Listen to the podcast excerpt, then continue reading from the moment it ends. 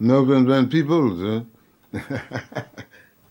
je suis archichep, euh, je suis musicien. Euh, je crois, Monsieur Van Peoples, il est une grande dame avec une, sensibilité très fine et euh, un sens d'humeur, humeur très profond. Aussi, il comprend bien des problèmes de, de sa communauté.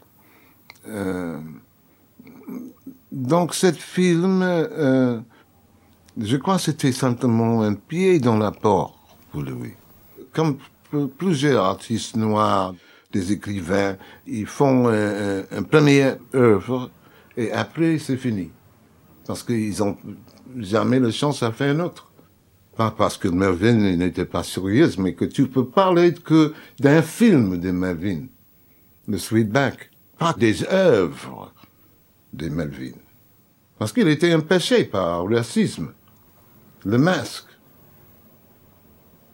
Après, nous avions un autre nègre de l'année, euh, euh, Spike Lee. C'est la deuxième question. Il, est le deuxième nègre. Le deuxième masque. À mon avis, il n'y a pas des noirs dans le film. Pas, pas aujourd'hui. Parce que ils n'ont pas assez d'argent. Ils sont trop pauvres. Et après, euh, on peut parler sérieusement de euh, le noir en golf, des noirs en tennis. Ils sont des champions, mais des noirs en le film. Arte Radio.